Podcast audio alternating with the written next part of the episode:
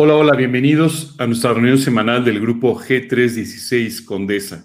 Me gustaría darles la bienvenida, saludarlos y eh, empezar con una oración en esta mañana para que Dios nos guíe en este tiempo. Vamos a orar. Señor, queremos darte muchas gracias por este día. Gracias, Señor, por todos tus cuidados, por tu amor, por tus enseñanzas. Hoy te pedimos, Señor, de una forma muy especial que tú trabajes en nuestros corazones, que tú derrames tu gracia, Señor, sobre nuestras vidas y que de esta manera podamos aprender de ti lo que tienes preparado para nosotros. Te pedimos tu guía, te pedimos también, Señor, tu bendición y te pedimos, Señor, de una forma muy especial que tú mantengas la señal con bien para que podamos ver eh, este, este tiempo precioso de predicación. En el nombre de Cristo Jesús y para su gloria. Amén. De nuevo, bienvenidos a todos los que están con nosotros en esta mañana. Gracias por, este, acompañarnos y por eh, sintonizarnos en este tiempo a través de nuestra plataforma de Facebook o en nuestra plataforma de YouTube. Eh, el día de hoy eh, quisiera empezar agradeciendo a la familia Gedeón que cada, cada domingo, cada semana están con nosotros y que comparten con nosotros estas preciosas alabanzas que preparan nuestro corazón para poder escuchar de Cristo. De verdad, eh, gracias. También muchas gracias a todo el equipo técnico, a la familia Gómez, eh, Laura, Daniel, que eh, semana con semana nos ayudan con todo lo que tiene que ver con las transmisiones, las grabaciones, etcétera. Y también muchas gracias a nuestros amigos Eric y Tania, que trasladan todo esto que estamos eh, transmitiendo a las diferentes plataformas de podcast eh, que hace un momento aparecieron en tu pantalla y que volverán a aparecer al final de nuestro estudio. Si tú quieres escuchar los videos, eh, los quieres escuchar tal vez desde tu teléfono, tal vez desde tu iPod, cuando salgas a hacer ejercicio, a caminar, cuando vayas en tu auto, puedes sintonizarte a través de estas plataformas para poder escuchar cada uno de estos mensajes. Y sobre todo gracias a ti por acompañarnos cada semana, cada miércoles, cada domingo, en cada una de nuestras reuniones. La realidad es que tenemos ya un poco más de eh, un año, bueno, vamos a cumplir un año a finales de este mes de marzo, vamos a cumplir un año de estar transmitiendo eh, por esta vía. Como tú sabes, eh, durante mucho tiempo nos estuvimos reuniendo en el Hotel Fiesta Inn de Insurgentes y Viaducto y esperamos en los próximos meses ya poder regresar otra vez a nuestras reuniones presenciales. Eh, en ese tiempo transmitíamos también, pero, pero a partir del mes de abril del año pasado tuvimos que suspender por causa de la pandemia eh, nuestras reuniones presenciales y todo, todo se trasladó a estas reuniones a través de Internet, que en realidad han sido toda una bendición para nuestras vidas por el alcance que han podido tener. Estamos muy agradecidos con Dios por cuántas personas el día de hoy están escuchando este mensaje que hace un año tal vez no lo, no lo escuchaban o que incluso durante este periodo de tiempo han podido conocer a Cristo a través de nuestras transmisiones de los miércoles eh, eh, y de los domingos. Eh, en abril, si tú recuerdas, comenzamos con una transmisión diaria todas las noches a las nueve. después fueron tres días a la semana y después conservamos un día a la semana todos los miércoles en nuestro espacio el versículo de la semana. Así que les agradezco a todos su constancia, que estén con nosotros y muy en especial les agradezco el que estén conectándose semana tras semana para poder escuchar lo que Dios tiene a través de su palabra para tu vida y para la mía. Créeme que para mí ha sido un tiempo extraordinario en muchos sentidos. Hace, hace algunos meses una persona me decía, oye, usas mucho la palabra extraordinario y es cierto. Eh, eh, e, especialmente te diría que ha sido un tiempo extraordinario, este de estarnos conectando de esta manera. Esto ha permitido seguramente que la gracia de Dios haya trabajado en nuestros corazones, en nuestras vidas, para enseñarnos todo lo que Dios tiene para nosotros. De cualquier manera, conforme la situación vaya mejorando, la situación de salud vaya mejorando, y se vayan nuevamente abriendo los espacios para que tú y yo nos podamos reunir de nuevo, Volveremos a tener nuestras reuniones presenciales, acompañadas, eso sí, de estas transmisiones, que sin duda seguirán siendo una bendición para aquellos que no nos puedan acompañar en vivo y que en algunos casos incluso están lejos de nosotros, geográficamente hablando, pero muy cerca de nuestro corazón, muy cerca de nuestra, de nuestra relación espiritual. El día de hoy me gustaría eh, compartir con ustedes una enseñanza del libro de Jeremías. Esta enseñanza que hemos titulado La seducción de Dios. Para que tú y yo podamos entender un poco de lo que vamos a hablar en esta mañana, me gustaría comenzar hablándote un poquito del marco de, de tiempo, el marco histórico en el que vivió este profeta.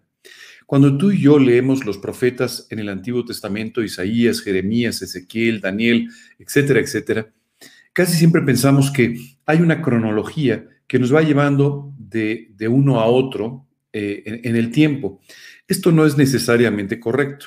En efecto, sí, Jeremías vivió casi 100 años después de la vida de Isaías, pero no es así en todos los casos en cuanto a su cronología. Y es por eso que es muy importante que tú y yo entendamos la temática de cada uno de estos mensajes proféticos y nos vayamos dando cuenta de cómo encajan en la historia de Israel para que de esta manera podamos comprender a plenitud el mensaje que Dios quiere transmitirnos a nosotros a través de cada una de estas profecías. En el caso en particular de Jeremías, Jeremías vivió uno de los momentos más complicados de la historia de Israel. Jeremías nació, no sabemos con exactitud, pero entre el año 650 y el año 645 antes de Cristo. Y él fue llamado muy joven al ministerio comenzó por ahí del año 626 antes de Cristo eh, con sus eh, profecías. Y casi siempre interpretamos mal lo que significa la palabra profecía. Pensamos que un profeta es una especie de adivino, una especie de agorero, alguien que ve el futuro, y todo esto no es real. Un profeta era una persona que era elegida por Dios y enviada con un mensaje muy específico a determinado grupo de personas. Ahora, Dentro de este mensaje, en muchas ocasiones, Dios le permitía saber a este grupo de personas lo que sucedería en el futuro, lo que sucedería con ellos un poco más adelante. Y es por eso que en los libros de los profetas encontramos estas profecías, algunas que se cumplieron casi inmediatamente después de haber sido profetizadas, y algunas que se profetizaron años después, incluso algunas que todavía tienen un cumplimiento en un futuro para nosotros. En el caso del profeta Jeremías, le tocó vivir en prácticamente el momento más complicado desde el punto de vista moral y espiritual de la vida del pueblo de Israel. Eh, todos los aspectos morales y espirituales de Israel se habían venido deteriorando, reinado tras reinado. Se había perdido el liderazgo espiritual. Los reyes que debieron haber fungido como líderes de la nación, fueron en realidad líderes que fueron poco a poco colocando al pueblo en una mayor inmoralidad. Los líderes religiosos o espirituales de la época no solamente no contrarrestaron esto, sino que en muchos casos se adaptaron a los mensajes inmorales de los reyes y de esta manera comenzaron completamente a extraviar el corazón de los israelitas completamente alejados de Dios. Es increíble ver en este libro de Jeremías cómo hay mensajes hablándole a Israel como si no conocieran a Dios.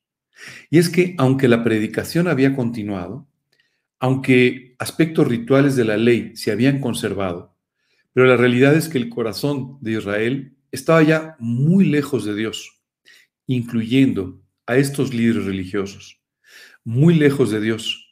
Es por eso que, por ejemplo, nos encontramos eh, eh, eh, en, un capítulo específico del, libro de Jeremías a Dios diciéndole al, pueblo de Israel que tienen que regresar a Él, que tienen que convertirse a Cristo, que tienen que volver a poner su fe o empezar por primera vez a poner su fe en Dios.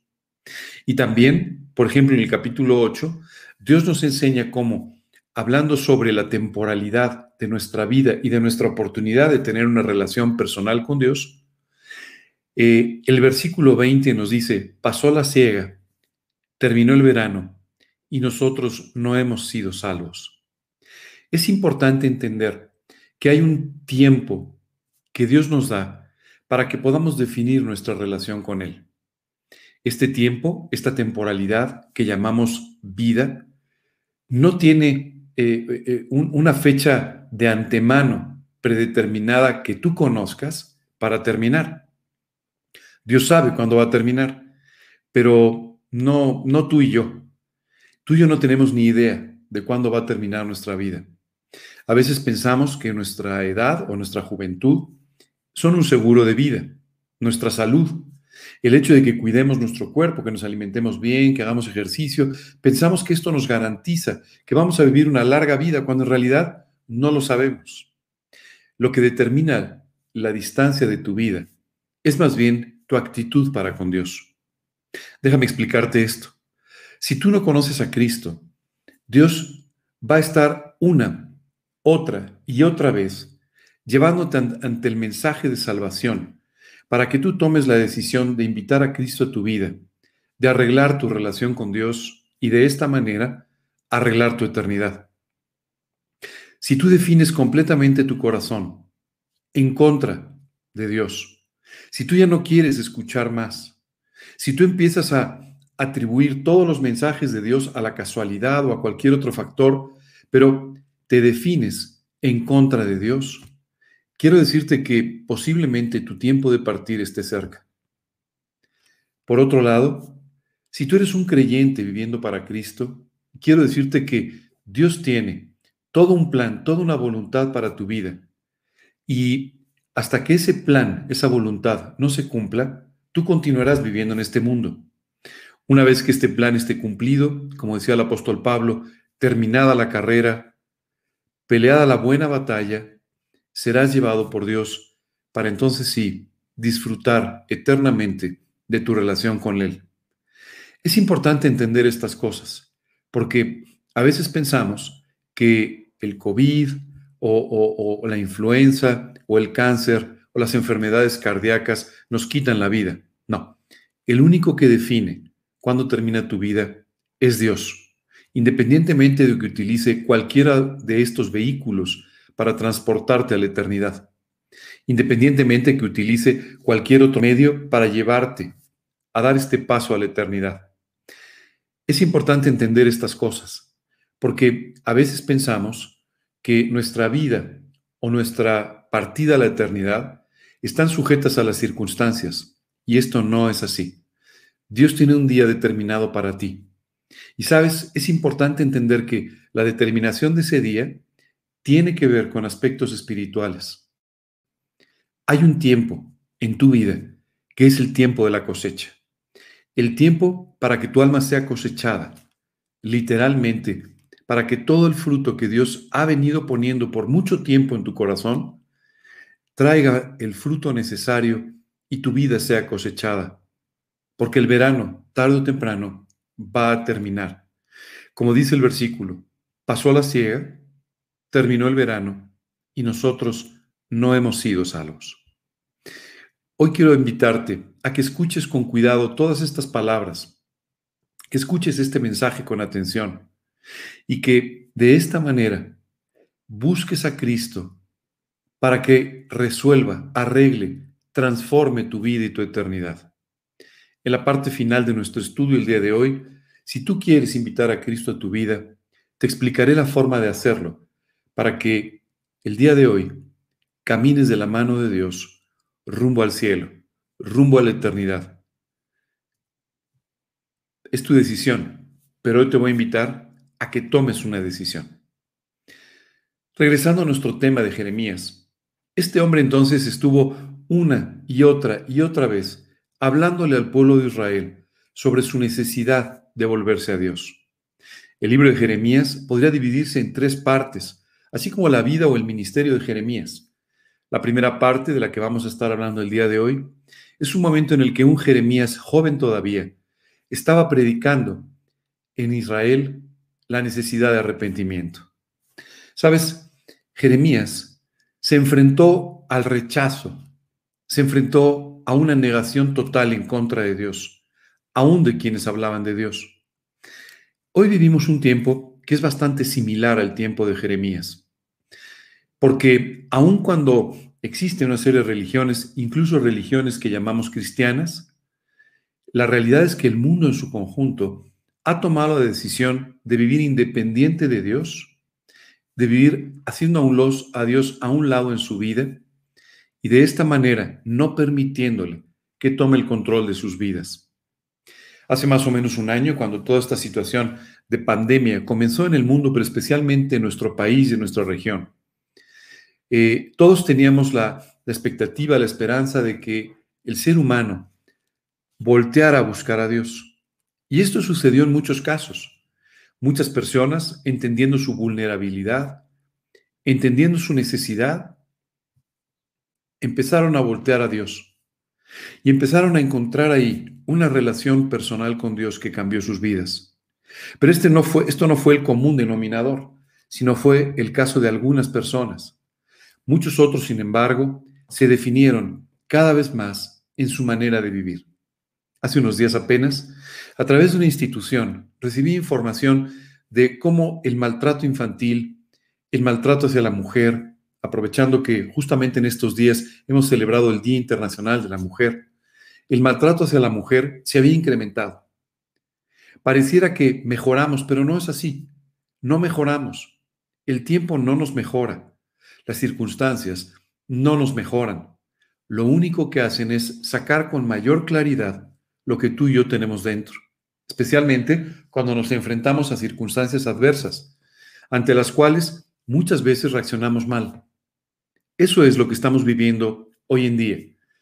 Hace apenas unos días, durante esta semana, tuve que ir a un banco y no tienes una idea el tipo de escena tan violenta que tuve que presenciar dentro del banco. Insultos, agresiones de una persona que perdió completamente la cabeza y que empezó entonces a, permitir que sus pasiones, su enojo, su ira se desbordara por completo. Me impresionó mucho ver esta reacción de una persona que normalmente tú hubieras visto, bueno, pues eh, vivir de otra manera. Y cuando comentaba esto con un grupo de amigos me dijeron, oye, yo acabo de ver exactamente lo mismo también esta semana en una situación similar. ¿Sabes qué es lo que pasa? Las circunstancias hacen que nuestra tensión, nuestra irritación, nuestro estrés se vaya incrementando. Y esto hace que no mejoremos en nuestras reacciones, sino más bien le permitamos a nuestro corazón arrojar hacia afuera todo lo que en él hay. Y ahí nos encontramos con amarguras, nos encontramos con rencores, nos encontramos con ira, nos encontramos con envidias que se desbordan completamente cuando las circunstancias lo permiten. Ese es el mundo en el que estamos viviendo. Un mundo extraordinario, en situaciones extraordinarias, y que hoy voltea a buscar en sus líderes soluciones que los líderes no pueden dar, que voltea a buscar en los mecanismos que hemos ido formando por mucho tiempo las soluciones que debieran ser, según nosotros, las mejores, pero que en el fondo vemos que no resuelven nada. Y esto nos hace cada vez tener una mayor sed, una mayor necesidad y buscar cada vez en manera más intensa una solución para nuestras vidas. Esto es exactamente lo mismo que estaba pasando en el mundo de Jeremías. Cada día más, la inmoralidad estaba tomando un espacio amplio en la vida de Israel. Cada vez más, Jeremías se encontraba con personas rechazando el mensaje del Evangelio, ensoberbecidas por el éxito económico, ensoberbecidas por las ventajas de un mundo que parecía cada vez más cómodo, que parecía cada vez más avanzado, más evolucionado, pero que en el fondo se estaba sumiendo en una terrible decadencia. ¿Te das cuenta cómo nos parecemos mucho? Hoy, sin duda, este mundo que vivimos ha cambiado mucho. En un año muchas cosas han cambiado. El otro día veía unos reportes de, una, de una empresa, seguramente te suena conocida, Zoom, ¿verdad? Ahora todo el mundo utiliza este sistema para, para poderse ver. Solo quiero decirte que el valor de la empresa ha crecido 12 veces, 12 veces en 12 meses. Increíble, ¿verdad? Lo que antes no hubiéramos imaginado, ahora ha sucedido. Pero estos cambios externos no cambian el corazón del hombre, no cambian nuestra alma. Lo único que cambia tu corazón, lo único que cambia tu alma es una relación personal con Dios. Es por eso que Jeremías dedicó su vida a predicar el Evangelio.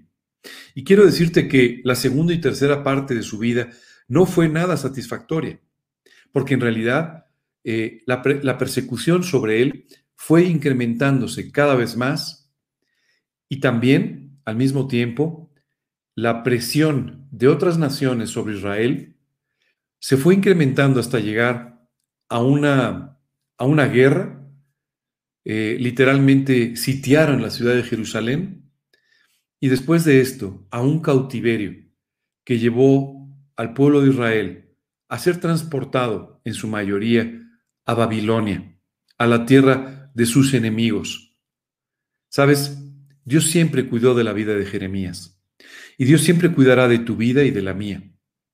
No importa las presiones que vengan, no importa las situaciones difíciles o las circunstancias tan adversas que podamos llegar a enfrentar, Dios siempre cuidará de tu vida. ¿Sabes qué es increíble? Jeremías fue echado en una cisterna. Jeremías fue puesto en un, en un yugo, ¿verdad? En medio de una plaza. Jeremías fue perseguido por su propio pueblo. Pero cuando Jerusalén fue conquistada, Jeremías fue liberado. Y tú podrás pensar, bueno, pues entonces gozó ya de su libertad. No, continuó haciendo aquello para lo que había sido llamado por Dios. Y mientras eran llevados como prisioneros a la ciudad de Babilonia, Jeremías caminaba a su lado diciéndoles, ¿no me escucharon? ¿No escucharon la voz de Dios? Y por eso han venido estas cosas. Sin embargo, Dios dice que en 70 años los traerá de regreso, traerá de regreso a su pueblo. Sabes, nunca deja de maravillarme cómo es Dios. Cómo aún en medio de las consecuencias de nuestros problemas, sale al paso para alentarnos y decirnos, esto no ha terminado. Soy el Dios de las segundas oportunidades. Hoy tienes una segunda oportunidad de salir adelante de las consecuencias de tus errores. Mi vida es un ejemplo de eso. A los 19 años, yo ya tenía suficientes consecuencias de los errores cometidos aún en la primera etapa de mi vida, como para tener una vida separada de Dios y con muchos problemas. Pero Dios me alcanzó, me convenció, me sedujo a los 19 años y me llevó a entender que solo en Él estaba la respuesta para la vida. Me alcanzó y me salvó. No solamente transformó mi corazón y mi vida, sino que también transformó en mucho las consecuencias de mis errores. Y esto para tenerme hasta aquí, el día de hoy, compartiéndote de Cristo, diciéndote que tú también tienes una segunda oportunidad. Hoy tienes la oportunidad de entablar una relación personal con Dios. Y si ya la tienes, si has cometido errores, si has fallado, este es el tiempo de arreglar tu vida. Hablando del capítulo 20 del libro de Jeremías, en el versículo 7, nos encontramos con que Jeremías, como todos los profetas y como todos los grandes hombres de Dios, eran seres humanos. ¿Sí te has dado cuenta de esto? Pareciera a veces que el predicador, el pastor, el, pareciera que pues, ellos no tienen problemas. Pareciera que ellos no, no enfrentan la misma vida que los demás. Pero esto no es así. Todos tenemos problemas. ¿Sabes cuál es la diferencia entre los tuyos y los míos? Tú conoces los tuyos y yo conozco los míos. Es la única diferencia. La realidad es que todos enfrentamos dificultades, problemas, pruebas en la vida. Y Jeremías estaba enfrentando además muchas pruebas relativas a su propio ministerio. Y comienza diciéndole aquí a Dios, en un acto de confianza con Dios, muy preocupado, triste por la situación que estaba viviendo, le dice, me sedujiste, oh Dios, y fui seducido. Más fuerte fuiste que yo y me venciste. Sabes, cuando tú y yo leemos este versículo, nos llama mucho la atención la palabra que Jeremías está utilizando. Le dice a Dios, me sedujiste. Dios literalmente me persuadiste. Me hiciste ver lo que yo no veía. Me convenciste de que te sirviera. Me insististe en la necesidad de las personas y cautivado por tu amor por ellas, tomé la decisión de servirte. ¿Sabes qué es increíble? Jeremías había visto la necesidad de Israel y él no podía quedarse callado. ¿Cuánto ves tú hoy de la necesidad de las personas? Conforme salimos a la calle, nos encontramos con la profunda necesidad que las personas tienen de que sus vidas sean transformadas, de dejar atrás todas aquellas cosas que los están esclavizando, que les están haciendo no poder disfrutar de la vida. Y sabes, esta era la forma en la que literalmente Dios había seducido a Jeremías, lo enamoró, lo convenció, le persuadió de la necesidad que había de que él profetizara en nombre de Dios, que proclamara el, el Evangelio. Y aquí Jeremías le dice, Señor, me sedujiste, yo fui seducido, me convenciste. Tu amor me alcanzó, me hiciste entender en mi ingenuidad todo lo que era necesario predicar de ti. Sabes, muchas veces he sido muy ingenuo. No me he dado cuenta de la profundidad de la necesidad. No me he dado cuenta de la dificultad, de la perversión en la que otras personas están viviendo. Simplemente no lo he visto.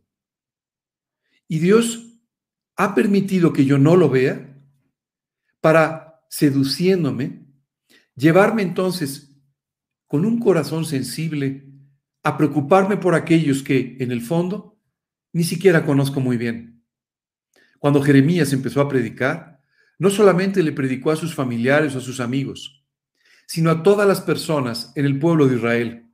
Y empezó a predicar y empezó a decirles a las personas sobre su necesidad de transformar su vida y su corazón, de arrepentirse, de buscar a Dios. Empezó a decirles también que tenían que volver su corazón hacia el de, Dios. Muchas veces, como creyentes, Tú y yo podemos estar viviendo una vida religiosa, una vida por reglas, una vida que es solamente el cumplimiento de unas determinadas normas, pero sin un corazón caliente, sin un corazón ardiendo que nos lleve a vivir para Cristo con toda intensidad. La semana pasada estuvimos hablando sobre la gran necesidad de vivir una vida en santidad, de vivir una vida con todo nuestro corazón para Cristo, en nuestro primer amor. Y hoy cuando escuchamos a Jeremías, nos damos cuenta que él había sido totalmente seducido por el amor que Dios tenía por el pueblo de Israel, por su propia vida. Cuando hablamos del amor, el amor en realidad es uno de los sentimientos peor interpretados en este mundo, justo porque solamente nos concentramos en la parte sentimental del amor, sin darnos cuenta que el amor implica mucho más que eso implica preocupación por los demás, implica aceptar su rechazo, implica ponernos de rodillas a orar por ellos. Algunos de nosotros somos más o somos menos cariñosos, somos más o menos sentimentales, pero el amor va más allá de lo cariñoso sentimental que tú seas y está mucho más ejemplificado en tu interés, en tu actitud de buscar el bien para los demás. Jeremías había sido seducido por Dios y este amor de Dios lo llevaba a amar a aquellos a quienes Dios amaba, aun cuando no los conociera, pero los amaba profundamente y veía su necesidad. Hoy en día, tú y yo podemos ser tocados por el amor de Dios y ver la necesidad de los demás o podemos entrar en una posición de juicio que nos lleva solamente a ver lo malo en ellos. Hay cosas malas, claro, también en ti, sin duda.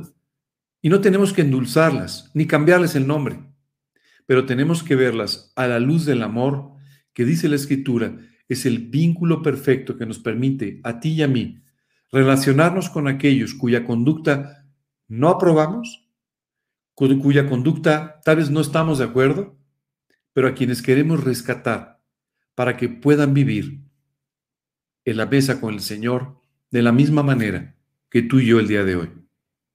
Me sedujiste, oh Dios, y fui seducido. Y continúa diciendo Jeremías, más fuerte fuiste tú que yo, y me venciste. Literalmente me convenciste, me venciste. Pero sabes, Ha habido una consecuencia de todo eso, Señor. Cada día, dice, he sido escarnecido. Cada cual se burla de mí. Jeremías le dice a Dios, Dios, yo hice aquello para lo que tú me convenciste. Yo hice aquello que tu amor me llevó a hacer. Pero la reacción de las personas no ha sido en consecuencia de eso. Más bien, me he convertido en la burla, en el escarnio. Me he convertido en algo, alguien de quien hablan mal, alguien de quien se burlan completamente.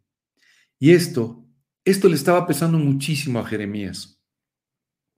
Tal vez a ti te está pasando lo mismo. Tal vez a ti te está pesando mucho el hecho de ser rechazado por causa del Evangelio. Tal vez te está pesando mucho el que aún personas que tú quieres se burlan de lo que crees. Y muchas veces nuestra tentación es a finalmente abandonarlo todo. Fíjate lo que le dice Jeremías a Dios. Porque cuantas veces hablo, doy voces, grito, violencia y destrucción, porque la palabra de Dios me ha sido para afrenta y escarnio cada día. Dice, Señor, de verdad, cada día de mi vida se ha convertido en un escarnio. Cada día de mi vida se burlan de mí, me rechazan. Cada día he venido a ser casi un paria de la sociedad. He venido a ser alguien no aceptado socialmente. ¿Te suena conocido? Eso es mucho lo que nos está pasando hoy a ti y a mí. El mundo especialmente en el último año, el mundo se ha vuelto contra Dios.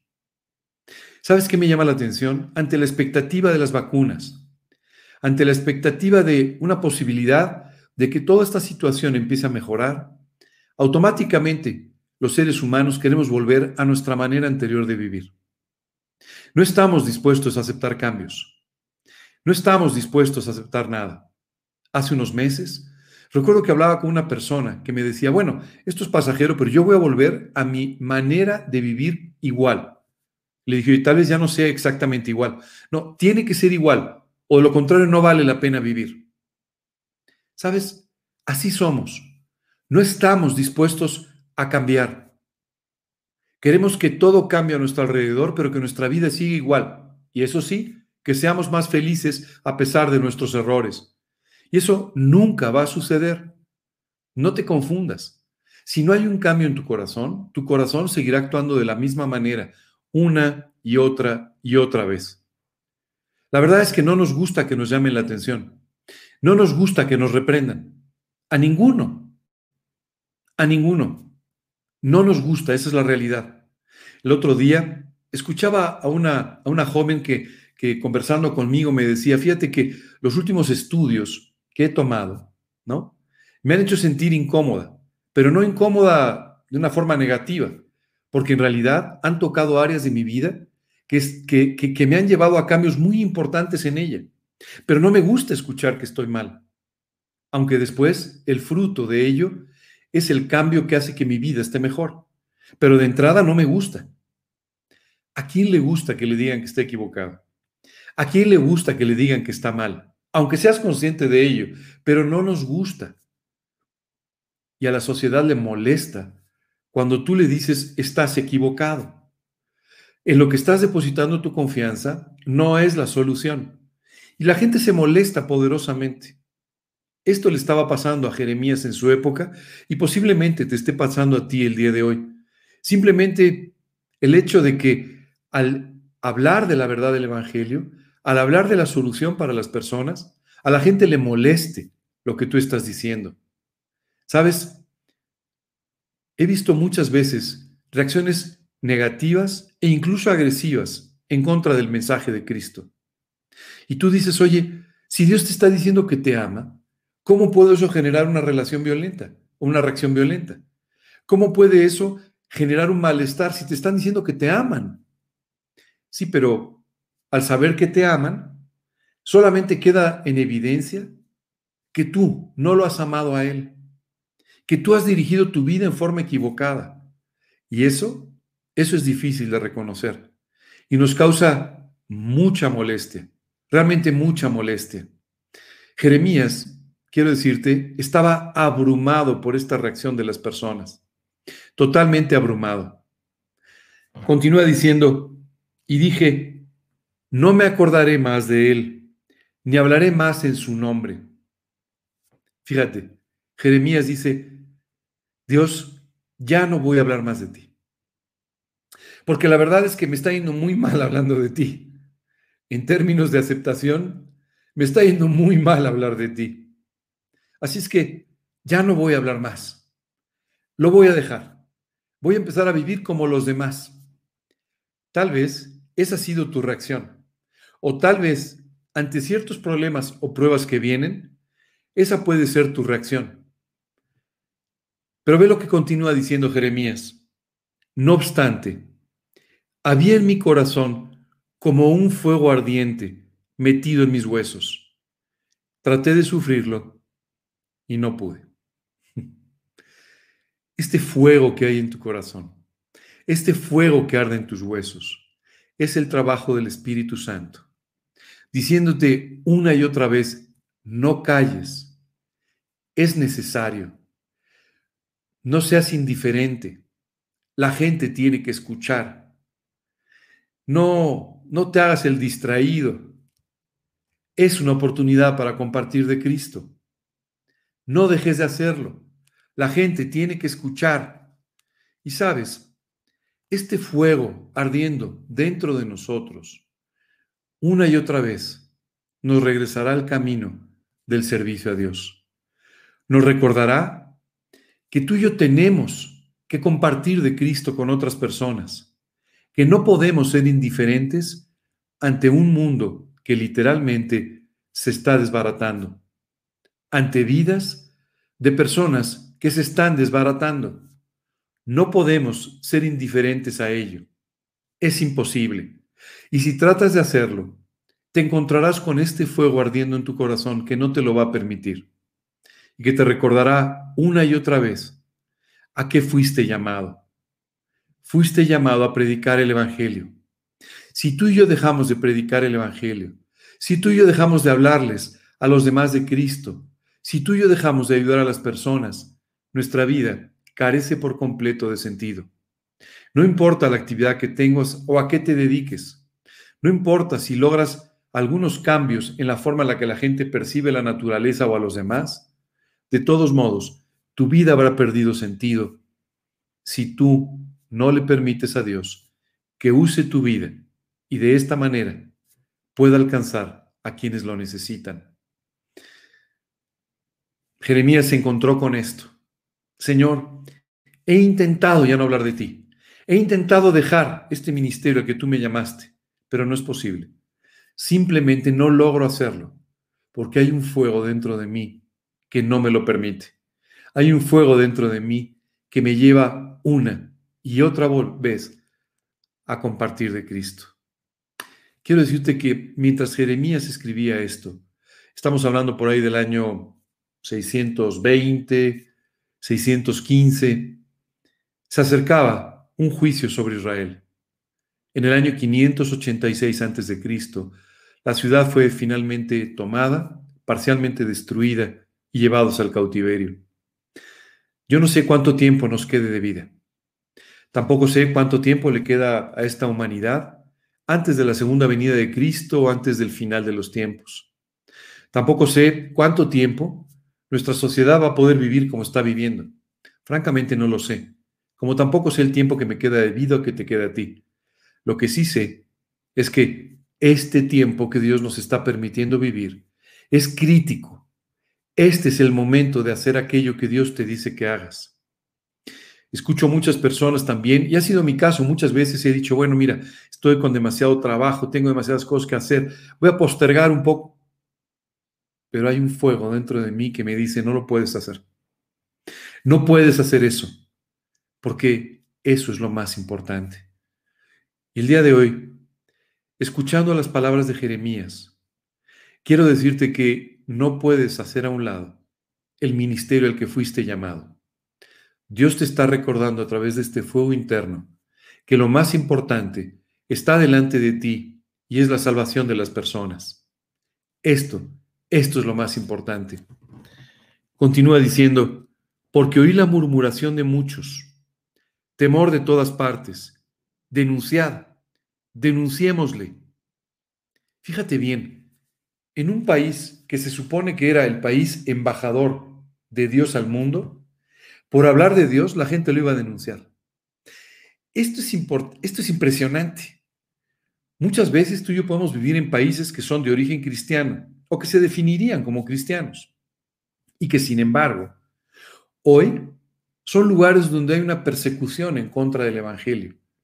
Hay una persecución en contra de la Biblia.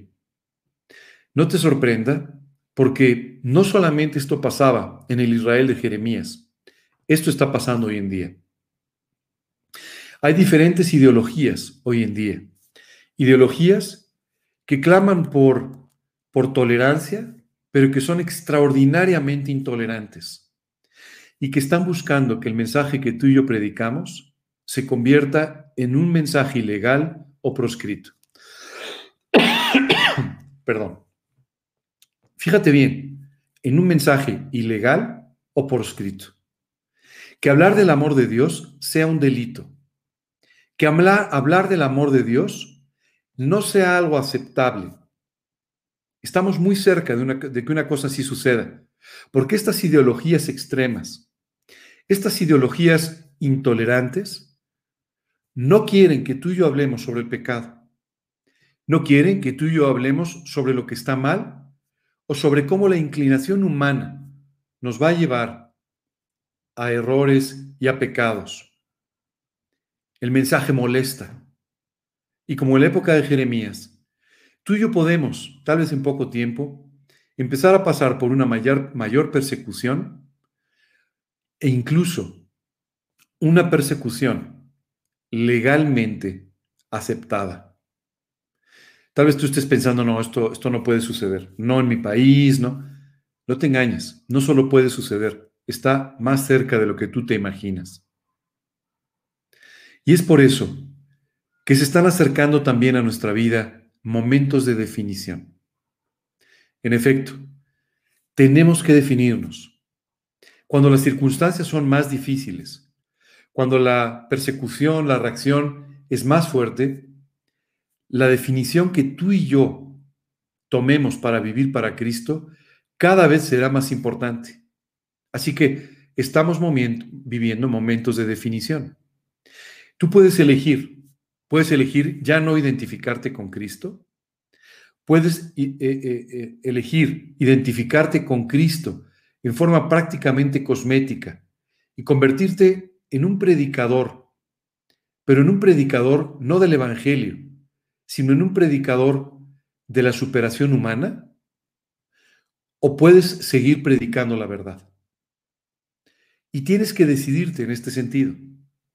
Jeremías tomó la decisión, yo voy a seguir hablando de lo que Dios me diga, no importa las consecuencias. Hoy en día, muchas personas empiezan a predicar sobre superación humana porque esto se vuelve completamente aceptable. Por supuesto, no mencionas los versículos, aunque hables de ellos. Por supuesto, utilizas cada vez menos la Biblia. Por supuesto, hablas de cómo el hombre puede superarse por sí mismo, lo cual no es real. Y de esta manera, por supuesto, todo el mundo te va a aceptar mucho mejor. Y puedes volverte incluso muy popular. Y puedes volverte incluso muy famoso. Pero estarás predicando un evangelio falso y estarás invitando a la gente a que se pierda eternamente. Tú y yo tenemos que aprender a predicar la verdad, con la gracia y el amor necesario para que las personas se den cuenta de que estás de su lado, no en su contra, sino de su lado, enseñándoles el camino de la salvación, el camino a través del cual Dios puede bendecir sus vidas. Momentos de definición. ¿Cómo te vas a definir? ¿Como un creyente frío, apático y totalmente a un lado sin hablar de Cristo? ¿Como alguien hablando de la superación personal y de lo lindo que es el mundo y de lo buenos que somos todos? Y de esa manera, eh, eh, dañando el mensaje del Evangelio?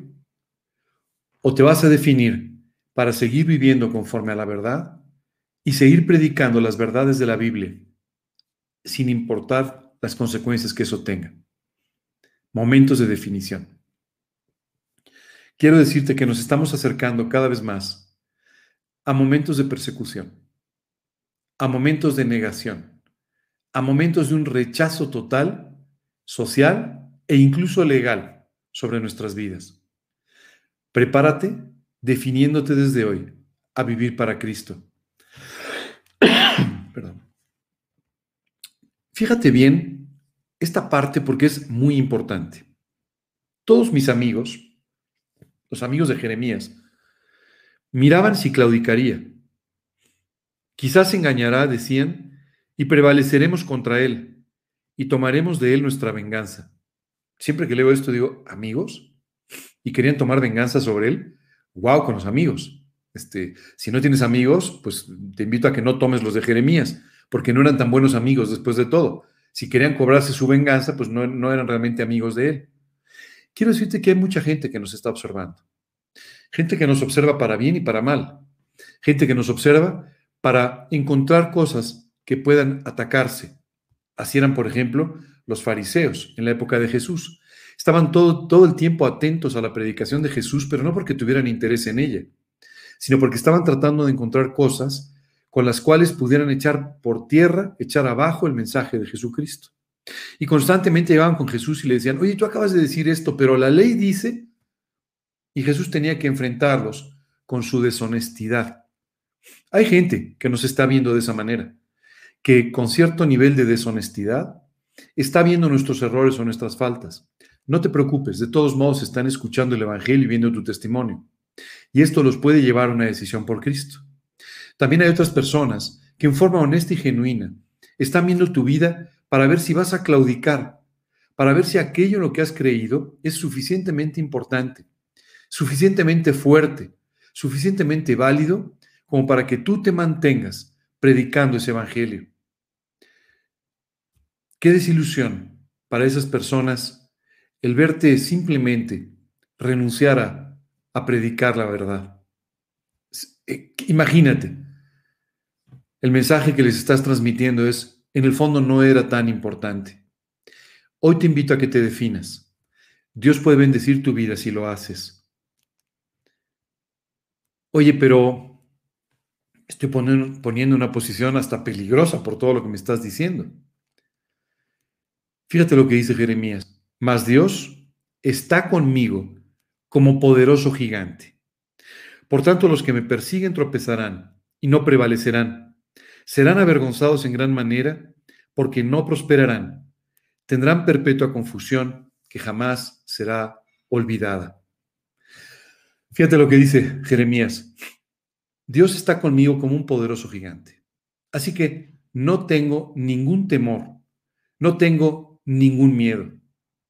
Si el día de hoy tú tienes ciertos temores, quiero decirte que es normal. También Jeremías los tenía. Jeremías pensó salir huyendo. Y muchas veces tú y yo pensamos salir huyendo. Recuerdo otro profeta llamado Elías. No solamente salió huyendo, sino le pidió a Dios que le quitara la vida. Y hay veces que tú mismo dices, Dios, ¿por qué no me llevas de una vez? ya de una vez. Y que se termine todo esto. Pero lo que Jeremías encontró cuando se definió a continuar viviendo para Cristo fue que Dios estaba a su lado como un poderoso gigante que Dios lo iba a cuidar, lo iba a sustentar. Y como dice aquí, los que me persiguen tropezarán y no prevalecerán. Serán avergonzados en gran manera porque no prosperarán. Jeremías encontró que aquellos que estaban peleando en contra, no de él, sino del mensaje del Evangelio, se encontrarían con la confusión que viene al tratar de rebatir la verdad avergonzados simplemente por no poder con sus vidas probar la negación del Evangelio. El día de hoy quiero invitarte a que dejes de preocuparte por las persecuciones, que dejes de preocuparte por lo que puede venir, aunque venga, que dejes de preocuparte por el rechazo de las personas y que te concentres solamente en tres preguntas muy importantes. ¿Te duele ver el mundo como está? ¿Tienes un genuino cargo por los perdidos? ¿Tienes un genuino cargo por vivir en santidad? Si es así, esto solamente es un reflejo del fuego de Dios en tu vida. Si has caído en una situación un poco más indiferente, este es tiempo de buscar a Dios para que avive ese fuego dentro de ti y le dé un verdadero sentido a tu vida. Cuando comenzamos con esta enseñanza, te hablé a ti que no conoces a Cristo, pero que hoy sientes la necesidad de tener una vida espiritual. Te dije que en la parte final de nuestro estudio hablaríamos tú y yo otra vez y te explicaría cómo poder tener una relación personal con Cristo. Ese momento ya llegó. Dios quiere que sepas que lo que estás viviendo no es la vida que Él tenía diseñada para ti. Lo que estás viviendo es simplemente las primeras consecuencias del pecado en tu vida. ¿Qué es el pecado? aquellas cosas con las que has ofendido a Dios y a los demás, aquellas cosas con las que has actuado incluso en contra de tu propia conciencia. Eso es el pecado. Y es la consecuencia del pecado lo que hoy estás viviendo como vida en tu vida. Esa insatisfacción, ese vacío, esa sensación de que nada es suficiente, esa infelicidad es una consecuencia de tu pecado. Hay una consecuencia más que también estás sufriendo el día de hoy. Tu incapacidad para vivir como quisieras. Hoy no puedes dejar de mentir. No puedes dejar de actuar en forma orgullosa o soberbia o envidiosa. No puedes dejar de actuar en forma adúltera o de tener malos pensamientos. No puedes dejar de actuar mal. Esa esclavitud también es producida por el pecado y es una consecuencia de practicarlo. Pero sabes, hay una tercera consecuencia mucho más grave. Algún día, cuando des un paso a la eternidad, tendrás, que rendir cuentas de tu vida. Solo quiero decirte que cuando la escritura dice que la paga del pecado es la muerte, se refiere a la muerte eterna de la que hoy estás viviendo algunas consecuencias, pero que encontrarás en su plenitud en la eternidad. Porque esa muerte eterna, espiritual, se volverá eterna. Hoy tienes una gran oportunidad. La gran oportunidad de escuchar el mensaje del Evangelio, las buenas noticias que hablan de cómo Dios puede sacarte de ese lugar donde estás y puede cambiar ese destino eterno que tienes. Dice la Escritura, porque de tal manera amó Dios al mundo, que ha dado a su Hijo unigénito, para que todo aquel que en él cree no se pierda, mas tenga vida eterna. Jesucristo se hizo un hombre, y se hizo un hombre para caminar a ese lugar, a esa cruz en el monte Calvario, para allí pagar clavado en aquella cruz por todos tus pecados.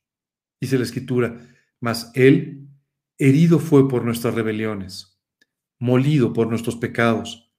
El castigo de nuestra paz fue sobre Él y por su herida fuimos nosotros curados. Hoy quiero decirte que en su amor, Dios envió a Jesucristo, su Hijo único, Dios mismo, para que muriera en aquella cruz pagando por cada uno de tus pecados, por cada una de tus incapacidades y errores, por cada una de tus eh, circunstancias equivocadas en la vida. Hoy Dios quiere que sepas que te ama, que pagó por ti, que con su sangre obtuvo la salvación para ti, la redención para ti. Lo único necesario el día de hoy es que te arrepientas. Es decir, que reconozcas que tu vida no está bien delante de Dios, que has pecado, que tu maldad te ha llevado muy lejos, muy separado de Dios.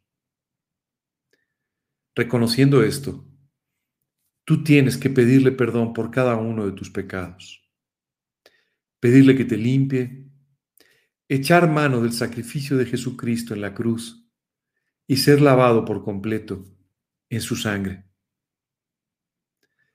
El día de hoy, tú puedes pedirle a Dios perdón y acogerte a ese sacrificio de Jesucristo en la cruz para ser perdonado, redimido, salvado. Dios quiere que escuches una invitación, una invitación muy importante, porque así como hace un momento te dije que el pecado te lleva a morir espiritualmente, Dios quiere que vuelvas a nacer espiritualmente. Y para que eso suceda, tú y yo tenemos que decir sí a una invitación que Dios nos ha dejado para que la escuches.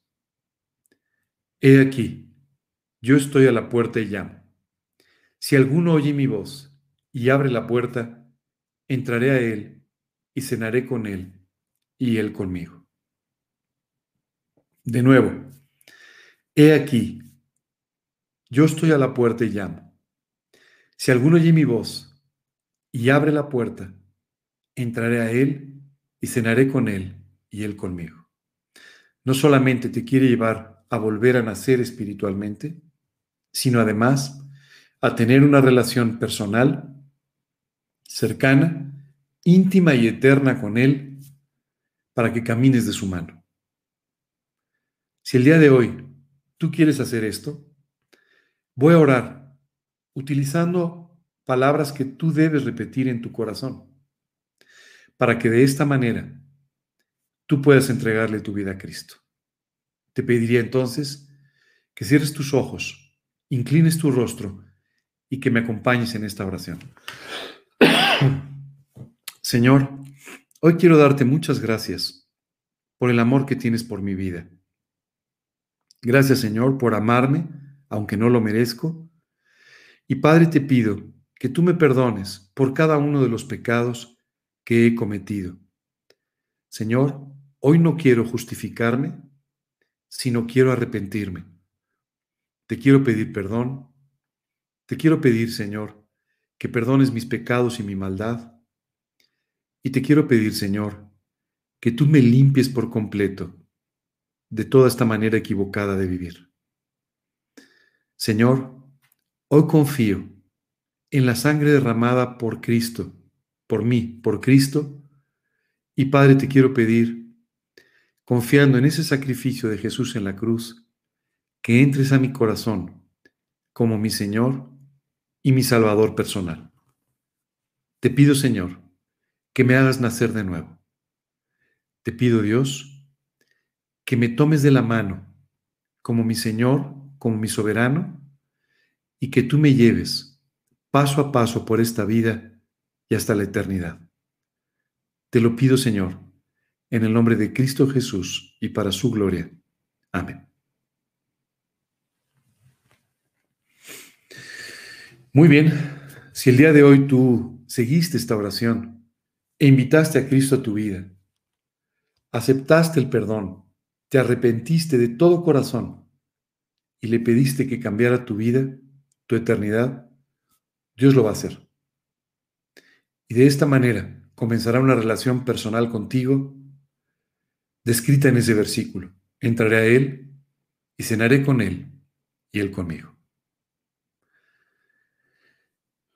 Te invito ahora a que comiences a leer la Biblia, especialmente te invito a que leas los Evangelios para que conozcas más profundamente a Jesús a través del tiempo que estuvo entre nosotros. También te invito a orar, a que ores hablando con Dios, expresando todo lo que hay en tu corazón delante de Dios. Y te invito también a que si tienes alguna duda, alguna pregunta, busques a la persona que te invitó a esta reunión para que Él te pueda ayudar. Puedes también buscarme a mí, buscarnos a nosotros, mándame tus preguntas y con todo gusto estaremos respondiéndolas. El día de hoy también quiero dirigirme a ti, que has estado escuchando este mensaje y que hoy te das cuenta de tu necesidad de definición. Hoy quiero orar contigo y pedirle a Dios que te ayude a definirte, de la misma manera que Jeremías, a volver a sentir este fuego ardiendo dentro de ti, que te lleve a proclamar el Evangelio sin importar las consecuencias. Por favor, acompáñame en esta oración. Señor, muchas gracias por esta mañana y gracias Dios por la preciosa vida de tu siervo Jeremías. Gracias por enseñarnos que aún en los momentos de dificultad, aún en los momentos en los que se tambaleaba, tú estuviste a su lado como un poderoso gigante y avivaste este fuego dentro de él que le permitió continuar predicando tu evangelio todos los días de su vida. Hoy, Señor, queremos pedirte que tú hagas esto en nosotros, que hagas a un lado nuestros temores, nuestros miedos, nuestro, nuestro temor al rechazo, y Señor, que nos lleves a vivir con todo nuestro corazón para ti, predicando tu evangelio, predicando de tu venida, predicando de la necesidad de la gente de arrepentirse. Hoy te pedimos esto, Señor, y te pedimos que nos uses en nuestro país, que nos uses, Dios, en este mundo tan confundido que el día de hoy busca respuestas sin encontrarlas. Padre, te pedimos de una forma muy especial, úsanos en nuestro país, toca el corazón de este país, y haz, Padre, que sea transformado para tu gloria. Te lo pedimos, Señor, en el nombre de Cristo Jesús. Amén.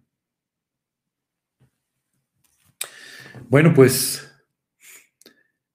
ha sido un gusto estar con ustedes compartiendo estas enseñanzas del libro de Jeremías. Enseñanzas que han sido muy importantes para mi vida y que espero que lo sean también para la tuya.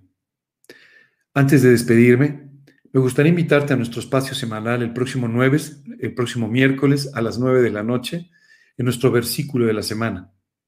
De igual forma, quiero invitarte para el próximo domingo que nos acompañes en una predicación a las 11 de la, de la mañana en la que podrás seguir aprendiendo de la escritura. Por otro lado, como sabes, tenemos un programa de entrevistas mensual y estamos ya preparando la siguiente entrevista. Eh, eh, todavía es una sorpresa, aunque ya tenemos definido al entrevistado, pero en los próximos días empezaremos a dar, a colocar algo de publicidad para que tú sepas quién es la persona que nos va a acompañar, que de, antemano te digo es un nombre de Dios que va a ser una gran bendición para ti y para mí. Eh, me despido de esta manera, eh, deseándoles un gran fin de semana, un fin de semana largo esta vez. Disfrútenlo con su familia, disfrútenlo con, con sus amigos, pero especialmente disfrútenlo con el Señor. Eh, a continuación, una alabanza más con nuestros queridos amigos y hermanos, la familia Gedeón. Dios los bendiga.